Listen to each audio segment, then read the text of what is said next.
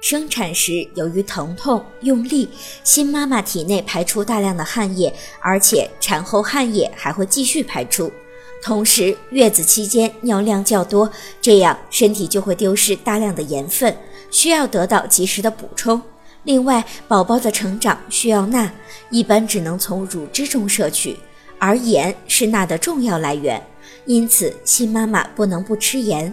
但是，过量的盐分会使新妈妈加重肾脏负担，引起水肿。产后前三天，新妈妈每天可摄入与常人等量的盐，一般为五至六克，这样有利于补充之前急速失去的盐分。三天后，每天摄入三至四克即可。